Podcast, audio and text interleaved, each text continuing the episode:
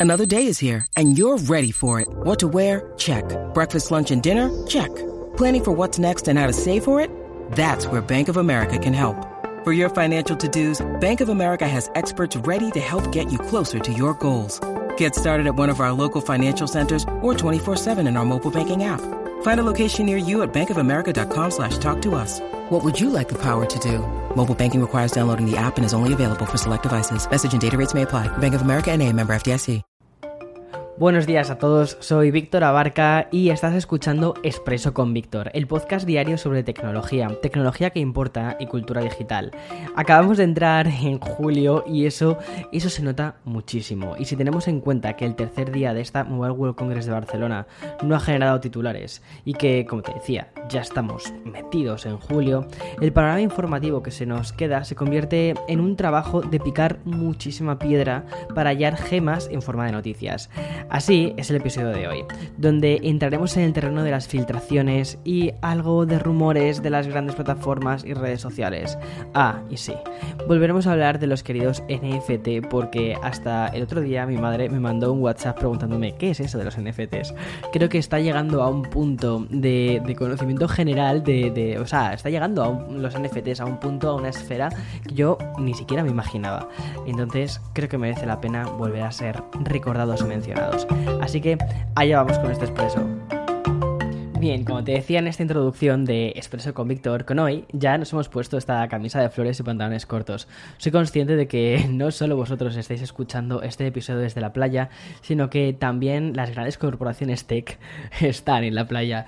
El verano es una especie de, efecto de cuello de botella que reduce muchísimo el flujo de noticias. Sin embargo, yo he decidido no parar. Bueno, ni yo ni el equipo que hay detrás. Y como he decidido no parar, tendré que abrirme un poco y considerar otro tipo de noticias que pueden tener su base en algunas filtraciones y pequeños rumores.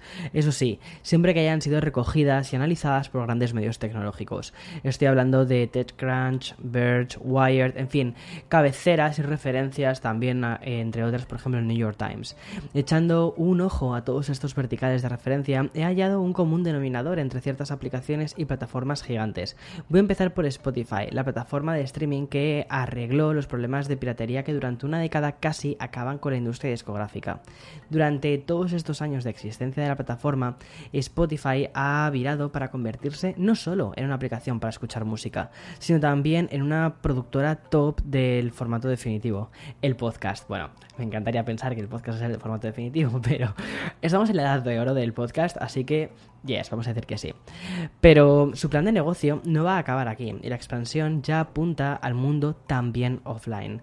Según he podido leer en The Information, Spotify quiere mejorar su relación con las bandas y músicos y lo va a hacer de una manera muy intensa, que es metiéndose de lleno en la vertiente musical que hoy en día da de comer a los músicos, los conciertos, antes en vivo y también offline. Por ello, Spotify estaría planteándose crear una división de ticketing y vender entradas para directos y shows y conciertos en persona y también virtuales. Por cierto, estos últimos ya los organizó durante la crisis de COVID, por ejemplo con The Black Keys a un precio de 15 dólares. Esto me parece súper interesante porque cada vez veo más, más artistas que están decidiéndose a, por ejemplo, lanzar un disco, Marina eh, and the Diamonds, bueno, que ahora se llama solo Marina. Eh, lanzó el otro día un, un, álbum que, por cierto, si no lo has escuchado, es, es una maravilla de álbum y mm, a los dos días hizo un, concierto en directo para presentar ese álbum y era un concierto online. Tenías un precio de entrada que no sé si eran rollo 20 dólares, bajísimo. Y siempre pensé, ¿por qué esto no lo hacen las plataformas de streaming? ¿Por qué no lo integran? Podría ser súper interesante y además una forma extra de, recaudar ingresos y luego tener el concierto dentro de tu plataforma. Es decir, si lo escuchas en Spotify, pues que si te has comprado ese concierto, pues poder acceder a ese concierto siempre que tú quieras. Sé, me parecía como un, un paso bastante lógico. Bien, tal y como indica la noticia, o mejor dicho el rumor, Spotify tiene unas en la manga que podría ayudar muchísimo a estas bandas. Conoce los datos demográficos de los lugares donde más se escuchan todas las canciones, es decir, podrían aprovechar los datos que obtiene para planificar shows con una probabilidad de sold out casi infinita. Imagínate que una banda es muy famosa en, Nueva York, ¿no? Eh, y que deciden hacer ese concierto en Nueva York. Es que saben que van a vender, saben que van a arrasar. Eh, como por ejemplo en el concierto concierto de Lorde del otro día, que en fin, ahí mm, tengo mis, mis cosas porque yo y un amigo estamos un poco sensibles con este tema porque las entradas se agotaron en 10 minutos y fueron las plataformas las que realmente compraron esas em, entradas. Pero voy a dejarlo, no voy a meter más el dedo en la llaga y bueno, cuando parecía que la industria musical levantaba cabeza tras la crisis creada en el momento en el que salió Napster, se topa con una nueva pandemia que ha acabado con los festivales y la mayoría de estos directos. Por eso, aprovechar más que esta posible realidad que quiere ofrecer Spotify sería una especie de, bálsamo para la industria musical, o al menos eso creo desde fuera. Y bueno, la plataforma sueca de esta manera también podría diferenciarse, si decidiese hacerlo, de Apple Music, que está apostando mucho por el tema de la calidad de sonido. Y bien, siguiendo con esta premisa del episodio de hoy, ahora quiero mirar un poquito hacia Instagram y su constante diversificación, que es una progresión que ya ha sido verbalizada por su propio director. Y es que Adam Mosseri ha, definido la plataforma con un Instagram ya no es una aplicación para compartir fotos. Esto me parece una cosa súper interesante. Es lo que ha comentado en una publicación subida tanto a Insta como a Twitter. En el vídeo, el director de la aplicación comenta que irán sucediendo cambios y experimentos con el fin de mejorar la experiencia de usuario. Y, palabras textuales, dice, se mostrarán recomendaciones a los usuarios sobre temas que no están siguiendo y hacer que el vídeo sea más envolvente al ofrecer una experiencia de pantalla completa. Es decir, Instagram quiere, quiere ir hacia algo mucho más eh, complejo que una plataforma en la que compartir fotos y que ver las fotos de los influencers o las fotos de tus, amigos.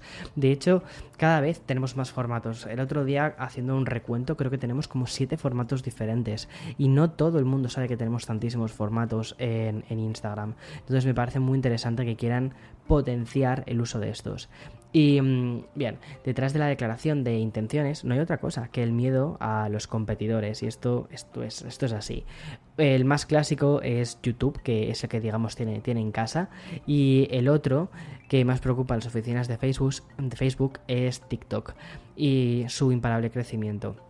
TikTok ha sido una aplicación a la que no han podido ponerle freno, está creciendo de una forma increíblemente rápida y además que el volumen de usuarios es gigante. De todos modos, el, o, digamos la conversación que hay en torno a TikTok, sobre todo para los creadores, es cómo los creadores van a rentabilizar esa, mm, esa, exposición que tienen en TikTok. Y luego también se está viendo que muchísimos creadores muy, muy, muy, muy rápido y en muy poco tiempo consiguen muchos seguidores en TikTok. Y que esto se está convirtiendo en una especie de norma. Sin embargo, luego la interacción más allá de estas plataformas es muy baja. Entonces, realmente cómo o mejor dicho, cuántos sirven estos seguidores de TikTok. Eso está, eh, eso está por ver. Y también está por ver cómo hay un negocio detrás de esta red tan rápida donde no hay tanto contenido original, sino que es un copy-paste de contenido de otro y que se crean versiones a partir de contenidos de otros.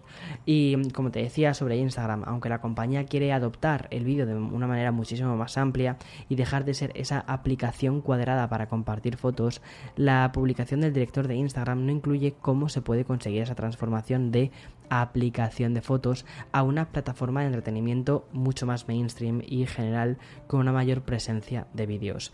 Pero bueno, está por ver, me parece que es muy interesante cómo, todas las plataformas están yendo hacia las versiones vídeo, vídeos instantáneos, vídeos verticales. Veamos a ver qué sucede. Vale, no me voy de Instagram ni de la temática del día. Recordarás que hace unos cuantos días hablé de la futura llegada a Twitter de los super follows, la suscripción por 5 dólares que permitirá a los usuarios disfrutar de contenidos exclusivos por parte de los Twitstars, influencers, creadores de contenido o periodistas. Esta nueva vertiente twittera parece que también podría llegar a la mencionada Instagram. Y es que gracias a unas capturas de pantalla publicadas por un conocido filtrador de aplicaciones que ha sido confirmada por la mismísima TechCrunch, hemos podido comprobar que la plataforma anteriormente conocida como aplicación de fotos está perfilando un proyecto muy similar al de los superfollows de, Twitter, es decir, dinerutus para ver ciertas fotos. Según TechCrunch, Instagram ha confirmado que las capturas corresponden a un prototipo interno en desarrollo y que aún no está para publicar eso. La información parece indicar que aquellos usuarios que paguen en el futuro recibirán eh, stories exclusivos de aquellos miembros que formen parte de estos super follows de Instagram. ¿Y cómo distinguiríamos esos stories exclusivos?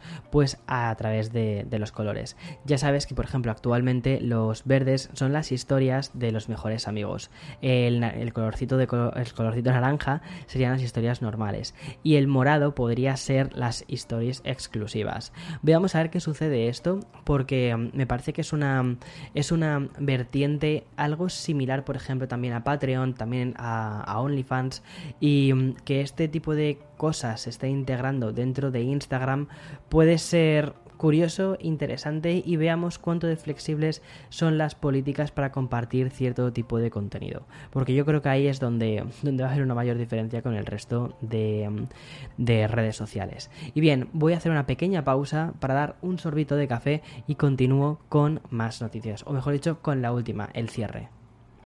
When you need mealtime inspiration, it's worth shopping Kroger, where you'll find over 30,000 mouthwatering choices that excite your inner foodie. And no matter what tasty choice you make, you'll enjoy our everyday low prices, plus extra ways to save, like digital coupons worth over $600 each week. You can also save up to $1 off per gallon at the pump with fuel points. More savings and more inspiring flavors make shopping Kroger worth it every time. Kroger, fresh for everyone. Fuel restrictions apply.